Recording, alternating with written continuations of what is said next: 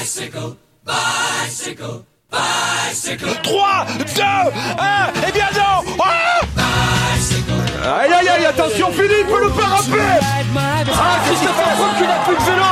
Christopher Froome à pied. De nouveau Pierre Roland, attaque de Pierre Roland encore une fois. Personne ne réagit. C'est gagné, Eh Julien. Mais oui, c'est gagné. Mais oui Ah, ça y est, il a compris, il vient de comprendre. Le chemin. durcir, le chemin, ils attendaient tous Van Van Aert. Et finalement, comme à Imola, c'est Julien Alaphilippe qui va aller chercher un titre de champion du monde. C'est grandiose. On peut même plus savourer que l'année dernière. C'est un immense champion, c'est un seigneur, Julien Alaphilippe. Entre ici, Julien. C'est grandiose. C'est génial au panthéon des plus grands coureurs de l'histoire. Allez, mon Juju, pour Nino, pour Marion,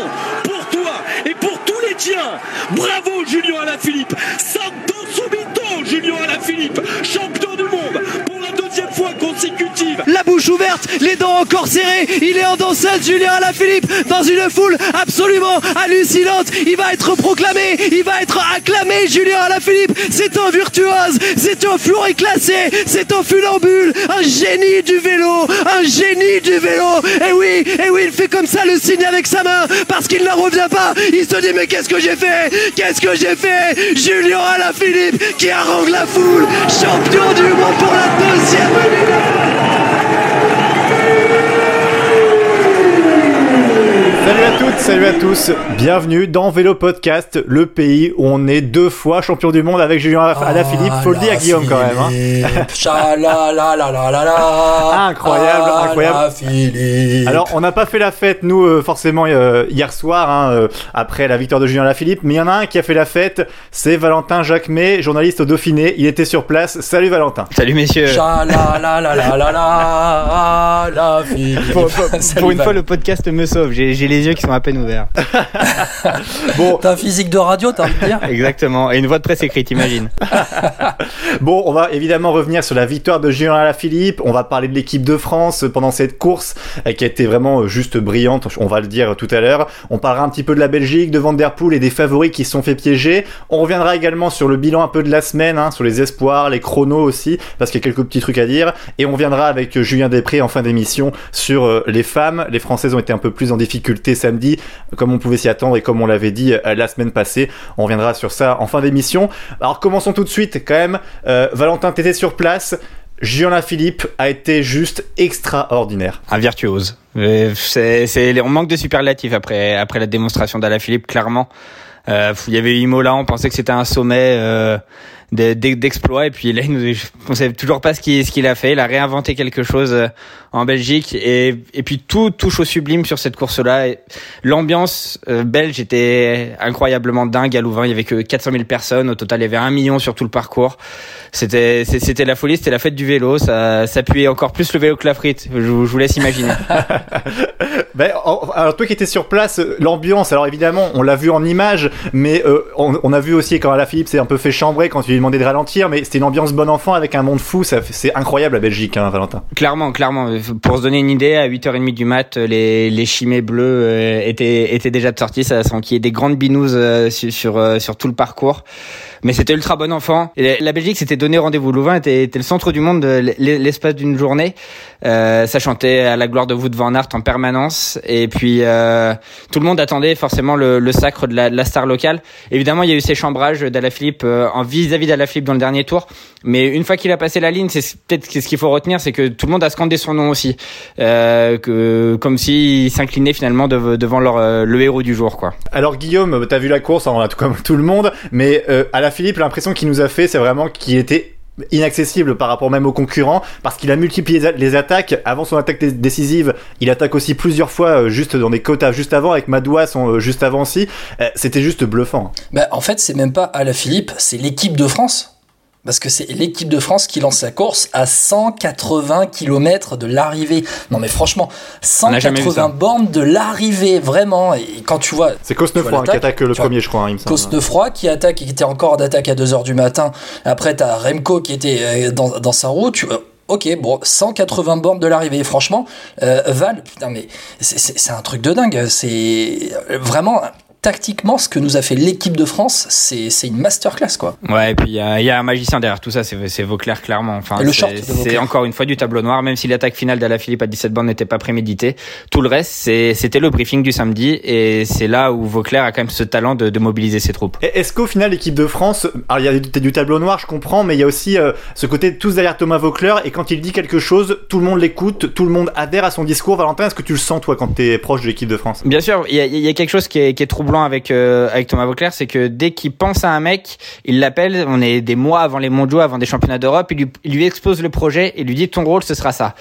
Et si tu dis non, tu n'es pas grillé de l'équipe de France. Ça a été un peu le cas avec Cosnefroy qui était qui était pas forcément partant pour faire les championnats du monde à Imola l'année dernière, qui les a pas fait d'ailleurs, et pourtant qui était leader sur les championnats d'Europe, qui était l'une des pièces maîtresses euh, dimanche encore. Euh, il y a aucune rancœur. Il veut vraiment que tout le monde adhère à un projet pour un but et le but à chaque fois c'est quand même la victoire. C'est ça qui change par rapport à ses prédécesseurs. Alors on attendait évidemment la Belgique sur cette course qui a euh, contrôlé, qui a tenté de contrôler, mais l'équipe de France en fait a mis le feu tout simplement. Cosnefroy attaqué à 180 km, on a vu Turgis devant, on a vu Clément Russo, aussi le coureur d'Arkea, on a vu Arnaud Desmar qui a aussi euh, été dans une attaque. Euh, enfin c'était alors Guillaume quand t'as vu la course aussi, franchement est-ce que t'as déjà vu une aussi belle équipe de France depuis que t'es né? Non, non, bah, je viens d'avoir 30 ans, je te remercie non, mais, vraiment, c'est pour ça que tactiquement j'ai été bluffé, parce qu'en fait, ils ont été partout, à tous les étages de la course et à tous les moments chauds de la course. Et, vraiment, il y avait toujours un mec. Alors, euh, il y a toujours un mec qui était là pour suivre ou pour attaquer. Euh, et, en fait, on avait vu les prémices de ça déjà au, bah, au championnat d'Europe au championnat d'Europe, c'était exactement pareil avec des mecs différents. Et tu disais, oh non, pas les championnats du monde quand même, ça va être un niveau au-dessus, ça va être en Belgique, c'est tout pour Van Aert. Eh ben non, ils nous ont refait la même. C'est pour ça que moi, franchement, j'ai été, été vraiment bluffé. J'ai trouvé notamment que, on regardait dans le final, si à la Philippe ça le faisait pas, tu pouvais quand même avoir euh, un Sénéchal derrière qui pouvait se battre pour le titre aussi. Donc, c'est vraiment très très intéressant de voir un, tel collectif. Euh, après, tu parles de tableau noir, euh, Valentin. Il n'y a pas une part d'improvisation aussi? Il n'y a pas une part de une part de magie tout simplement ou d'adaptation à la situation de course aux hommes qui sont devant? Peut-être un Van Aert qui est pas aussi aérien qu'on ne le pensait? Le Van Aert pas aussi aérien qu'on ne le pensait l'adaptation elle est dans l'attaque de tranchante d'Alaphilippe à 17 bornes. Sinon tout le reste est prévu. Même l'équipe de France aurait dû lancer la course plus tôt que, que avec Cosnefroy. C'est Cavagna qui aurait dû lancer les hostilités d'entrée sauf qu'il a crevé et donc du coup ils, se, ils ont c'est Cosnefroy qui a été finalement la, la, première cartouche. Mais sinon Vauclair a compris quelque chose, c'est qu'un championnat ne se court pas comme une course classique sur euh, même une course d'un jour, un grand tour ou n'importe quoi. Il a cette culture du championnat et qui fait qui qui met la, la, la, qui plante la petite graine dans, dans la tête des autres sélectionneurs et qu'aujourd'hui Vauclair c'est clairement le dixième homme de l'équipe de France. Mais tu veux dire Valentin par exemple que l'attaque alors je vais dire l'attaque avec Madouas et Alaphilippe tu sais euh, sur la côte je crois que c'est à 20 km de l'arrivée ça c'est prémédité? Ouais elle est préméditée. Madouas il sait que son travail s'arrête là. D'accord pourtant après il tient d'ailleurs hein, Madouas hein. Bien sûr et, et, il tient pour jouer le surnombre mais en tout cas il, il, donne tout à ce moment là parce qu'ils savent que Alaphilippe doit attaquer à tel endroit. Il aurait normalement Alaphilippe dans le plan final doit attaquer dans le dernier tour. Et pourtant, quand tu vois l'attaque de Madouas, ben, il décramponne tout le monde. Il ah ben, décramponne tout le hein. monde. Ah ouais, les Belges, les Belges sont en souffrance et c'est là où Van Aert, euh, on voit qu'il tire la tronche. Hein. Ah ben, la, la, la, force de Vauclair aussi, c'est il récolte les lauriers, mais il est porté par une génération qui est, qui est exceptionnelle. Sans, sans faire offense à, euh, aux glorieux aînés, euh, il n'y avait pas Philippe, il n'y avait, pas cette génération-là qui en plus était dans, dans une journée optimale le jour J. Oui, c'est-à-dire que Philippe, tu l'as pas. Moi, enfin, franchement, pour terminer, Philippe, je... c'est pour ça on avait fait le, la présentation des mondiaux mais je le voyais pas euh, surdominant euh, je le voyais pas surdominant les derniers jours les dernières semaines avant les mondiaux. Franchement il a bien caché son jeu il a bien préparé son mondial et quand tu vois le Tour de Grande-Bretagne, encore une fois, tu vois un Alaphilippe qui est juste à la lutte avec Van Aert et qui même est même battu un peu en puissance par Ethan Hayter. C'est euh, vraiment c'est c'est magnifique. Ouais, mais souviens-toi du débrief du Tour l'an passé, qu'on était à une semaine des championnats du monde d'Imola et on disait Alaphilippe qu'est-ce qu'il a fait sur ce Tour, c'était n'importe quoi, il était pas tranchant. Imola c'est mort, ça sera Van Aert. mais moi j'étais pas d'accord. Et, au, final il était là. J'étais pas d'accord.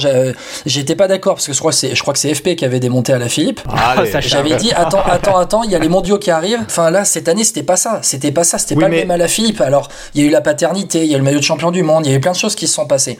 Mais c'était pas aussi évident que cela. C'est vraiment ce que je veux souligner, quoi. Mais il faut se rendre compte quand même que Julien Philippe a cette faculté de d'avoir ses rendez-vous. C'est-à-dire que lui, contrairement à d'autres coureurs comme Van Der Poel ou Van Aert, qui sont peut-être bons, même très bons toute l'année, à la Philippe, il a ses moments. Et quand il a choisi un moment, Il est très bon. Et attends, dernière statistique, c'est que j'ai vu passer un truc sur Twitter très intéressant, c'est que sur les trois dernières années, Alaphilippe est le mec qui a le plus de victoires sur les courses de plus de 250 km. Juste passons à la suite, euh, messieurs, si vous le voulez bien, parce qu'on va pas tout faire sur l'équipe de France, parce que ce championnat du monde aussi, c'était en Belgique. Parlons un peu des Belges. Une tactique de course très critiquée en Belgique euh, depuis hier soir, euh, notamment sur l'utilisation de Remco Evenpool, qui a été alors, qui est parti pour aller chercher des, des attaquants, et ensuite il est parti en contre-attaque. On lui a demandé d'arrêter de rouler. Enfin, euh, Valentin, qui- toi qui étais sur place, euh, c'était pas très clair. Evenpool a fait son travail, en tout cas, il l'a bien fait, mais certains regrettent, en tout cas en Belgique, qu'il n'ait pas accompagné les meilleurs, en fait, et qu'il soit protégé euh, avec Stuyven et Van Aert. T'en penses quoi, toi? Ouais, c'est ça. Ben, je pense que ça sera le sujet de philo du, du, du bac en Belgique l'année prochaine. Remco Evenepoel était-il pompier ou pyromane? Non, mais on peut clairement, clairement se poser la question. Euh, on- on- pendant toute... si, si Van Aert a des jambes de feu et qu'il gagne, on dit que la, la tactique est fantastique. Sauf que Van Aert n'est pas si bien que ça. Est-ce qu'il le dit Est-ce qu'il s'en rend compte et que Evenepoel continue le tempo pour le faire péter et favoriser la victoire d'Alaphilippe Ça, on le saura jamais. C'est Mais ça- attends, eh, là où je comprends pas, est-ce que tu mets Stuyven et Van Aert qui ont des profils similaires, coureurs protégés tous les deux Est-ce qu'il fallait pas faire un choix? Comme Vauclair le fait, parce qu'il dit à la Philippe, bon après c'est une génération exceptionnelle, tu l'as dit, mais Sénéchal c'est pour le sprint, à la Philippe c'est pour partir. Est-ce que tu peux pas faire Evenpool c'est pour partir et euh, Van Aert c'est pour le sprint? Bah, c'était peut-être le cas. C'est- c'est- C'était peut-être totalement le cas. Après, Ah moi, non. moi, moi, Ah non, bah, en moi- cas, moi, je ouais, pense que, disait- que, que la est Bel- protégé, hein. Ouais, mais la, la Belgique est totalement dépassée par la tactique des Français aussi. Je pense que je pense qu'ils pensaient qu'ils allaient avoir un plan. Personne ne s'attend à ça. Mais oui, ils pensaient qu'il allait avoir un plan anti Van Aert. Beaucoup de sélections l'ont fait, mais la, France, je pense, ne l'a, pas fait. Et donc la Belgique a été totalement euh, décontenancée par ça. Et à un moment, c'était juste sauf qui peut. Et, un et St- Stuyven euh, va dans, le groupe de le groupe de poursuivants comme ça aurait pu être Van Aert. Enfin, c'est. Je, je pense, je, je pense aussi que que de dire euh, Van Aert, Van Aert, Van Aert en permanence dans la presse belge aussi permettait à Stuyven d'avoir vraiment ce- cette carte-là en sachant que si lui il sortait, il serait quand même beaucoup moins regardé. D'ailleurs, Stuyven, juste, c'est un gros échec quand même de pas avoir de médaille. hein. Parce que dans le groupe où il est, il doit, il doit être médaillé. hein. Quand tu vois le bonhomme que c'est, enfin, quand je dis ça, c'est par rapport à ses qualités. hein. Par je sais pas s'il avait une pression. ok, mais Bah, ouais, par- aussi. Ça, c'est vrai. Moi, je trouve que par- il, a, il a dû avoir une pression énorme sur ses épaules, le pauvre Jasper Stuyven. C'était Et- un peu dur pour lui. Et imaginez que son visage était placardé quasiment sur les 15 bandes du circuit euh, urbain dans Louvain. Enfin, c'est Ah oui, et, qu'à- chaque passage, euh, côté gauche, ça chantait à la gloire de Van Aert et de l'autre à la gloire de Stuyven.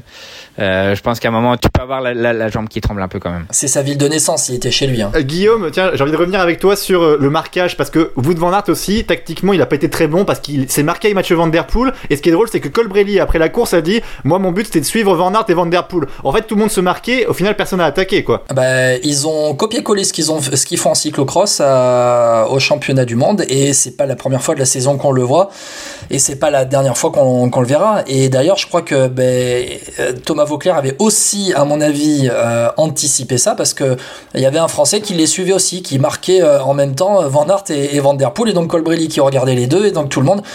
C'était, c'était un peu vu, c'était un peu vu d'avance. C'est un peu vu d'avance. Tu le vois toute l'année, ça. Mais euh, je- Valentin, ce côté de marquage de Van Aert Van Der Poel, ça va leur porter préjudice à chaque fois en fait. Clairement, parce que si, si on regarde le, Bah le oui. bilan de l'année, depuis le début de la saison, on dit vont, ils vont tout rafler, ils ont pas gagné un gros, un monument.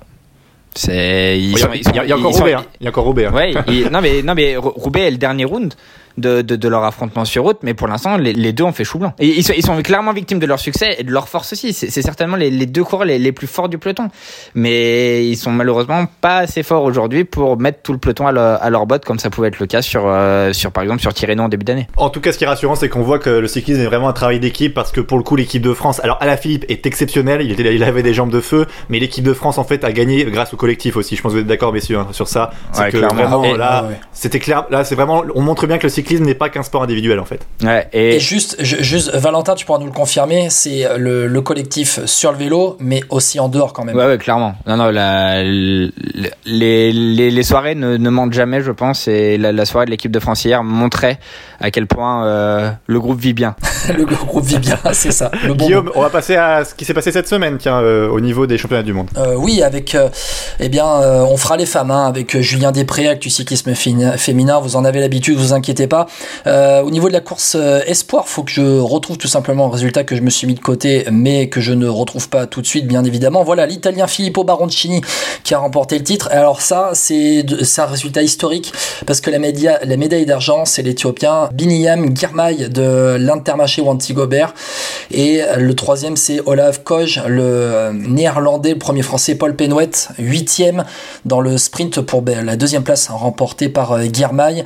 Euh, déjà, messieurs, un petit mot sur, euh, sur ça parce que Girmay, un Africain médaillé sur un championnat du monde, alors certes chez les espoirs, mais c'est quand même tout le travail notamment de l'UCI pour le développement du cyclisme partout dans le monde qui porte aussi ses fruits, peut-être Valentin? Ouais, bien sûr, bien sûr, non, c'est c'était et puis et puis c'est un sprint de costaud aussi quoi. C'est c'est pas une petite médaille d'argent.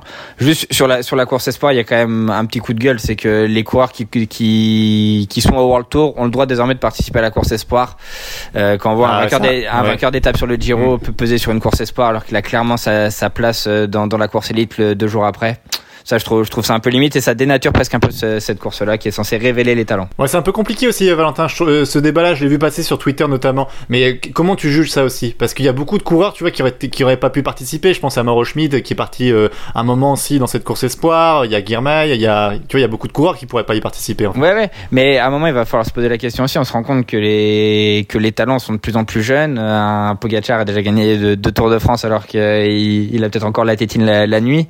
Euh, faut, faut, faut, vraiment s'interroger parce que parce que que veut dire ce classement-là? Si, si, demain c'est juste une, une, course pour le tour et finalement c'est euh, les sélectionneurs prendront les meilleurs jeunes des équipes pour le tour, ça ressemblera à une deuxième course élite et c'est un peu dommage. On risque peut-être de passer à côté d'une génération de talents qui manque un tout petit peu d'exposition et dont le mondial est une formidable vitrine. Le seul regret sur cette course, Guillaume, c'est juste que les côtés français, Penouet, s'il suit Baroncini, euh, il est pas loin de le suivre. Hein. Sur son attaque, il est à, allez, il a 10 mètres à boucher. Il peut pas le faire, mais s'il y va, il peut faire médaille et c'est juste ça le regret, je pense, côté de l'équipe de France. Tu as raison, euh, François Pierre, avec euh, aussi, c'est une réforme à, avoir aussi au niveau du classement des meilleurs jeunes, peut-être pas garder les moins de 25, mais peut-être passer au moins de 23. On verra ça euh, dans l'avenir. Chez les juniors, c'était notre invité il y a quelques jours. Romain Grégoire est allé chercher la médaille d'argent sur ces championnats du monde après avoir remporté le, championnat d'Europe il y a 15 jours. Il est devancé par celui qui l'avait devancé au sprint, le Norvégien Perstrand Hagenes.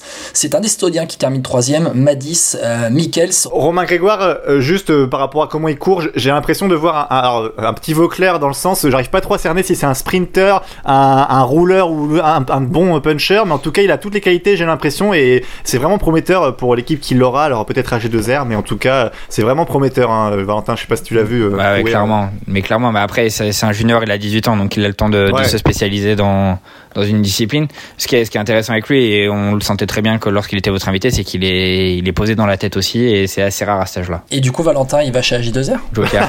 Romain Romain Grégoire? Je, je, vous entends plus. J'ai les oreillettes qui, qui, qui bug. Réponse après le, après le chrono des nations euh, au mois d'octobre. Ah. Ok, c'est noté. Merci Valentin. Allez, dernière, dernière info à retenir, c'est quand même Monsieur Tony Martin qui a pris sa retraite sur une médaille d'or, la médaille au contre-la-montre euh, par équipe euh, mixte avec les femmes. Victoire des Allemands devant les Néerlandais et les Italiens. Alors là, franchement, Déjà, Tony Martin nous avait surpris sur le contre-la-montre homme dimanche dernier, mais alors là, terminé sur une médaille d'or, chapeau. C'était la grosse côte, hein. je sais pas, Valentin, ce que t'en penses, mais j'aurais pas misé un copec sur les Allemands ce jour-là. Ouais, non, mais clairement, mais par contre, quelle belle sortie pour Tony Martin quand même, qui, euh, qui, qui, termine sa carrière euh, en patron avec un maillot arc-en-ciel sur le dos, même si c'est pas le, le, plus prestigieux qu'il aura glané durant, durant son, son immense carrière. C'était vraiment l'une des plus belles images des, des mondiaux, euh, l'émotion sur le podium de Tony Martin. Chapeau monsieur. Ouais, puis il a pas eu beaucoup de chance euh, cette année hein, par rapport aux chutes, tout ça. Euh, je trouve c'est bien de finir comme ça là-dessus parce que c'est lui hein, qui est tombé à cause de la pancarte au Piomi. Hein, Exactement. ouais, c'est bien ça. Donc, euh, donc voilà, franchement, c'est quand même beau et puis ouais, pour tout ce qu'il représente parce que Tony Martin, ça aurait été un sacré rouleur et voilà, au niveau du chrono, à l'époque Cancellara, faut s'en souvenir, c'est vrai que c'était un sacré concurrent quand même. Ouais, quadruple champion du monde et surtout, je sais pas si vous vous souvenez, mais il fait le triplé en 2011, 2012, 2013 et ah ensuite il est dominé en 2016, il revient, il le claque.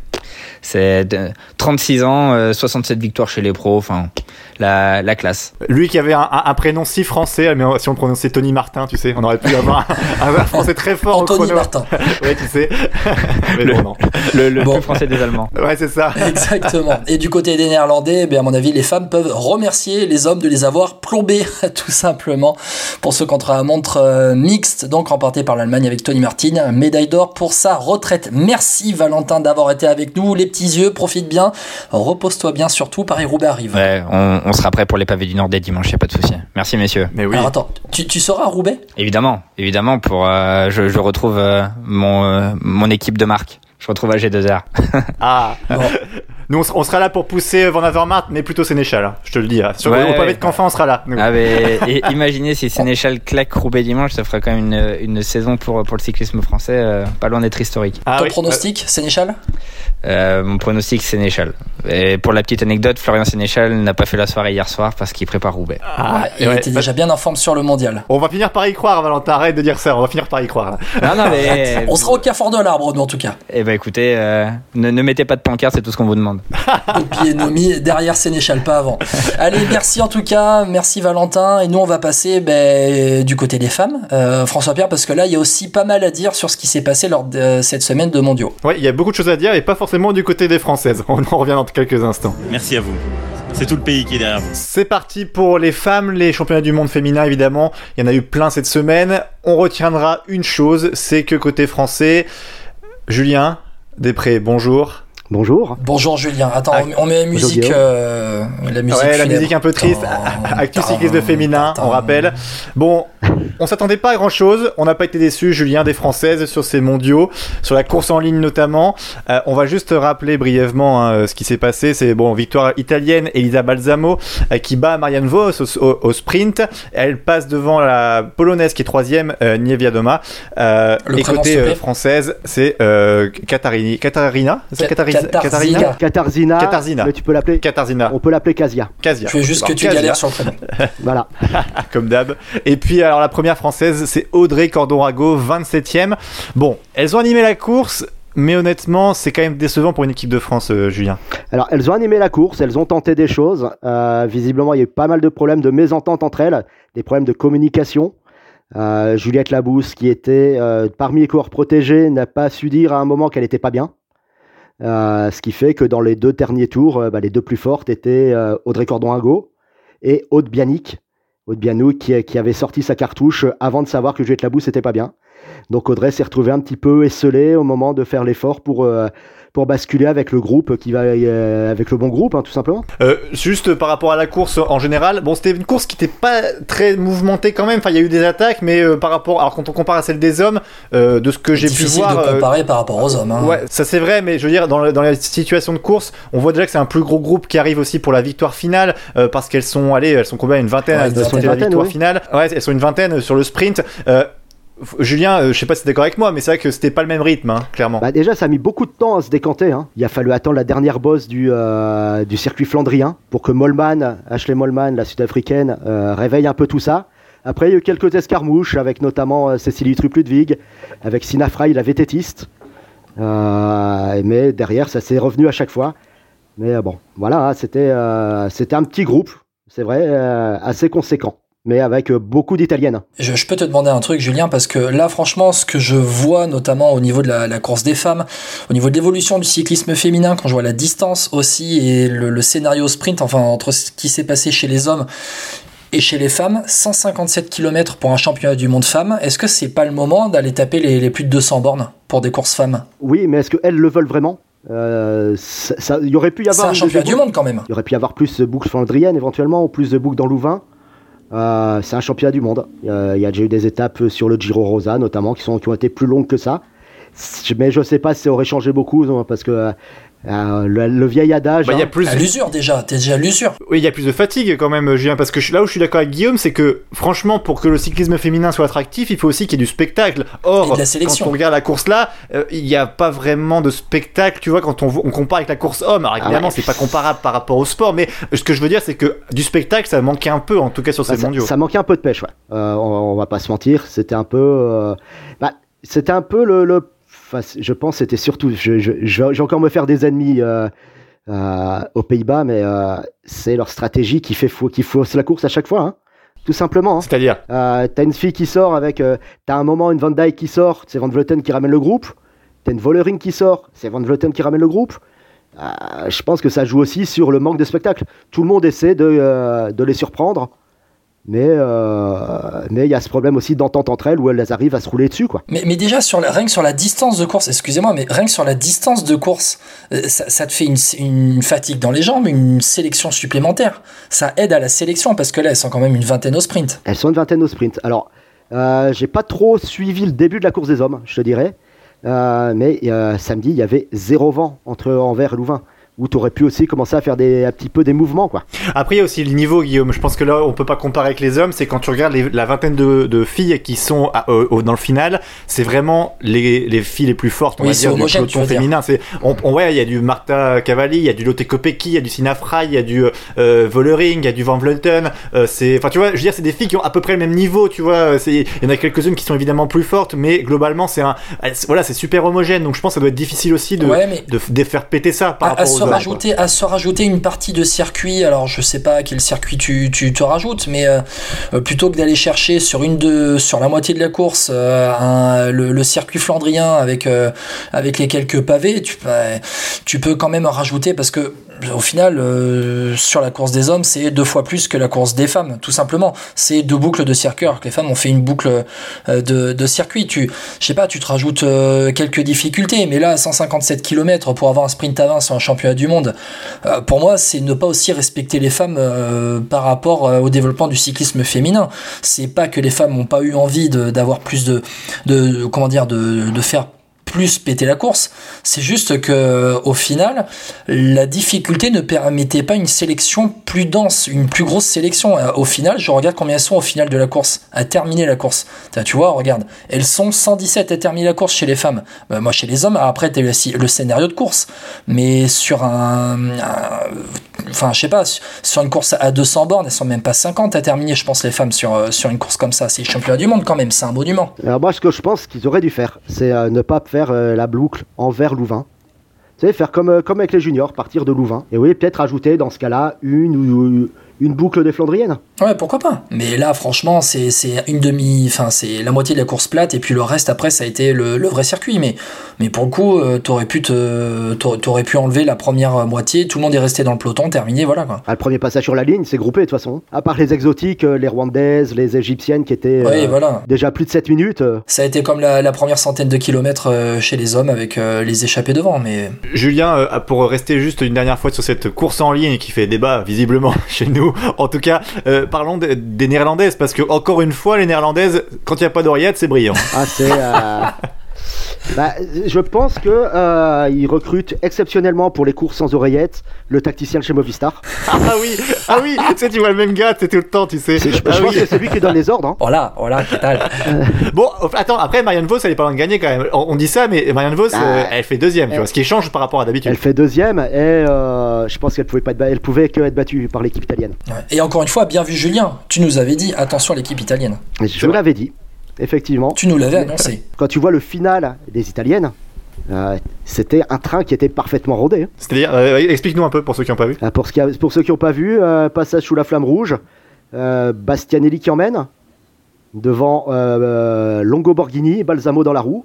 Ça, Bastianelli s'écarte au 400, et euh, Longo Borghini qui emmène, elle s'écarte au 200, et l'autre, elle a plus qu'à finir. quoi. Un vrai train. Ouais, c'est- royal, hein, comme les néerlandaises. Hein. Un champion du monde qui s'est terminé dans un- avec un train au sprint. Magnifique.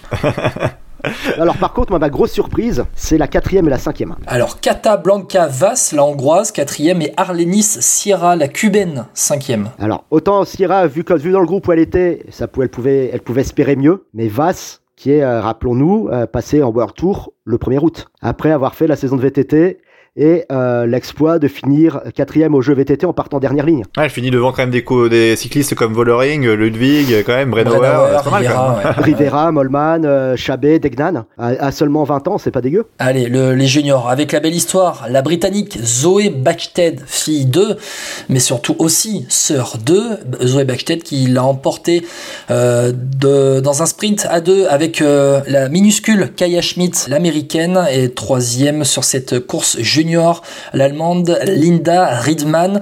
Euh, ben, décidément, cette lignée des Backstage, Julien, elle est assez dorée. hein. Alors, euh, je voudrais même rajouter un truc. C'est que si c'est fille d'eux. Parce que sa mère était championne d'Angleterre sur route en 98. Donc ça doit être dans les gènes. C'est impressionnant quand même. C'est impressionnant. Mais Megan Hughes, exactement, sa mère. Euh, ouais, elle était impressionnante. Elle est sortie euh, à 30 bornes. Et derrière, ça a été vite euh, par rideau, mais ça s'est très mal entendu. Visiblement, le parcours était assez dangereux. D'après les, les coureurs que j'ai pu rencontrer après, Euh, elles étaient contentes qu'il n'y ait pas plu. Mais après, c'est un peu le propre des courses de jeunes. Euh, elles débranchent tout. Enfin, elle, elle- c'est pas qu'elles débranchent tout, c'est que les adultes commencent à brancher le cerveau à un moment ou à un autre, que les jeunes non. Et il y, a- il y a aussi la maîtrise du vélo. ouais. Bon après, euh, Kaya Schmidt, elle est à un centre de gravité plus bas, donc ça aide. Mais non, Backstedt, je pense que même si elle sortait toute seule, euh, sans l'américaine, elle faisait, elle faisait le 30 bornes toute seule, ça lui fait pas peur. Hein. Oui, sachant que Zoé Backsted aussi a remporté, euh, non plutôt a, a remporté oui, la médaille d'argent, voilà, remporté la médaille d'argent, terminé deuxième du chrono sur cette course en ligne junior femme FP. La première française, c'est Églantine Raillet qui termine huitième. C'est ça. Bah alors justement, Julien, je voulais te demander euh, qu'est-ce que t'en penses de Clé- euh, Églantine Raillet? Est-ce que ça y est, on tient une pépite Enfin, Alors, euh, on la cherche. on, on- on peut trouver une pépite avec Eglantine Raillet. Euh, son seul son gros souci, c'est le placement. Oh non, mais c'est un mal français ça. Elle, elle Voilà. était, elle, elle vient de, elle vient de Franche-Comté ou quoi? C'est pas Ah possible. non, elle, vient- elle, vient de Normandie. Ah, bah, Elle vient de et Franche-Comté. Oh mais là c'est quoi ce truc? Bah, c'est parce que Thibaut Pinot il vient de là-bas. Ah oui, Bah, Ça et. Juliette Labousse aussi. eh oui aussi. Ah bah c'est pas possible. C'est le, grand mal français de ce côté-là. Bah, Incroyable. Et même Evita Musique, hein, si on peut rajouter, il y a Evita Musique qui est Franche-Comté. Ah bon, elle, elle- elle se place bien, elle, ça va. Ouais, mais bon, pas ce week-end. Euh, juste vite fait, C'est vrai. Églantine Raillet qui conclut une belle saison, championne de France euh, junior en contre-la-montre et en course en ligne. Et elle a fait aussi euh, ben, top 10 sur les championnats d'Europe en contre-la-montre et en course en ligne. Et pareil au championnat du monde, top 10 à chaque fois. L'avenir est Alors- euh, devant elle, le contre-la-montre avec euh, alors ben, les néerlandaises. Gu- Guillaume, Guillaume, Guillaume. Oui. Euh, elle fait plus que top 10 aux Europes. Elle fait, mais elle fait bronze. hein. Oui, c'était pour un, un terme, un terme générique pour dire top 10, mais c'est vrai qu'elle remporte la médaille de bronze en course en ligne au championnat d'Europe. Euh, oui.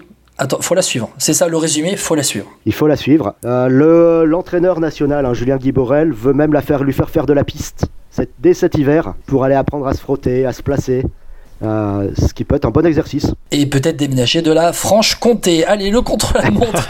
le contre-la-montre femme avec chez les élites la victoire d'Hélène Van Dijk, la néerlandaise, devant Marlène Reusser. Reusser, la Suisse, on commence à bien la connaître, la Ouais, Suissesse. petite déception, hein. Et Annemiek van Vleuten qui complète le podium, deux néerlandaises et enfin un titre. Ouais, mais une grosse déception pour les Suisses, hein, parce que, alors j'ai écouté le, le- euh, à la RTS, donc la télé publique suisse, euh, Reusser, vu le niveau qu'elle avait, elle doit gagner, elle a pas le droit. hein. Elle n'a pas le droit de, elle a pas le droit de faire ça. Enfin, le vent était déterminant lundi. Le vent soufflait fort de la mer. C'était vent, de- vent du nord, donc ça soufflait pas mal. Elle prend que 10 secondes, euh, ce qui est malheureux.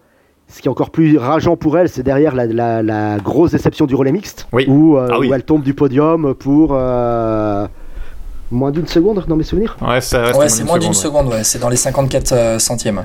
Et Donc euh, je pense que euh, ouais, non, elle, elle pouvait faire mieux, sachant qu'elle avait battu euh, Van Dijk il y a 15 jours en Italie. Bonne nouvelle, Juliette Labousse, sixième euh, pour l'équipe de France, euh, très belle performance. hein. Très très belle performance euh, sur un parcours qui ne l'avantageait pas forcément vu que c'était plat. Alors que Juliette aime bien quand ça monte et que ça descend un petit peu pour faire parler un peu le punch. Mais bon, top 10, sixième place, ce qui est euh, plutôt raisonnable. hein. C'est euh, une, des seules- enfin, c'est une des rares du top 10 à finir à moins de deux minutes. Avant qu'on enregistre cette partie, tu nous disais, c'est aussi, elle fait son entrée dans le, Elle fait son entrée dans le Gotha. hein. dans le Gotha du contre-la-montre. hein. Bah, surtout que euh, devant, c'est pas des, enfin, des- pas des toutes jeunes. Euh, Amber Neben, euh, qui euh, approche plus de la quarantaine que de la trentaine, 46 ans, on va même dire de la cinquantaine. Il y a de l'âge, quoi. Ouais, Brennauer, Van Vleuten, ouais, Reusser Euh, aussi. Va- Van Dijk 34, euh, Reusser 30, Van Vleuten 38, Neben 46, Brennauer 33. Après, ça parle, hein. Et Juliette Ah, Labousse c'est à 48 km heure, donc sur les 30 km de ce contre-la-montre. Euh, très belle performance de Juliette Labousse. euh, très vite fait, les néerlandaises sur le contre-la-montre mixte, c'est juste euh, euh, ça, le, le mot de la fin. Euh, les néerlandaises ont été plombées par les hommes, Là, ce sont les femmes qui ont réduit l'écart, hein. On va pas se mentir. euh, elles étaient énormes. qui ont échoué à 13 secondes des Allemands. Ouais, euh, mais les Allemands aussi ont, ont été pas mal. hein, euh, euh, mais les, les Néerlandais, c'est vraiment, ouais, c'est vraiment Van Vleuten, Marcus et, euh, et, et Van Dijk qui ont, qui ont tiré les marrons du feu, quoi. Merci Julien d'avoir euh, été avec nous pour parler de ces championnats du monde qui se terminent donc sur, euh, eh bien, on peut le refaire quand même, FP, le, le COP spécial Ah. à la Philippe. Allez, tous ensemble. Ah La la la la la, cha la la la la la, Julien à la la la Philippe, la la la la. Julien à la Philippe. Allez, tous ensemble. Allez, allez, chantez, chantez. Allez, c'est bon. Le- Bon, le roi la euh, Philippe de- Non, non, il, faut qu'on garde de la voix pour Florian Sénéchal à Paris-Roubaix. Carrefour de l'Arbre, Sénéchal, et puis derrière Sénéchal, on baisse la barrière. N'oublie pas, FP, on baisse la barrière. La, la barrière, la la barrière ou les clous de tapissier, on sait pas encore. Oui. Alors attends, le problème c'est que s'il y a vraiment des problèmes avec des clous sur Paris-Roubaix, on va nous accuser derrière. Donc non, non, quand même, non, non, on, va, on va rester on va juste tranquille. laisser la barrière. Ouais, voilà, la barrière. Voilà, ça. Il y aura les betteraves déjà, donc euh, ça va être compliqué pour les, Ah, les coureurs ouais, déjà. C'est traf, patate, euh, ah, ça peut être sympa, ça va être sympa. D'ailleurs, Guillaume, on va, on va juste parler à nos auditeurs pour dire qu'on va faire un live hein, euh, Instagram sur Paris-Roubaix pour présenter Paris-Roubaix avant la course. Euh, on vous indiquera un peu la date précise et l'heure euh, dans, sur les réseaux sociaux, sur Twitter et Facebook. euh, avec toi, Julien, si tu veux bien. Avec On t'a plaisir. pas prévenu en plus. Ah, bah, avec on t'invite, là maintenant. Tu veux venir, tu viens. Allez, hop. Ouais, je viens, y a pas de souci. Avec plaisir. De toute façon, n'oubliez pas, Vélo Podcast, c'est comme au bar, on se On se sert, mais Vélo Podcast, c'est gratuit. Voilà. C'est gratuit. C'est FP. Allez, ciao à tous. Allez, Ciao à tous.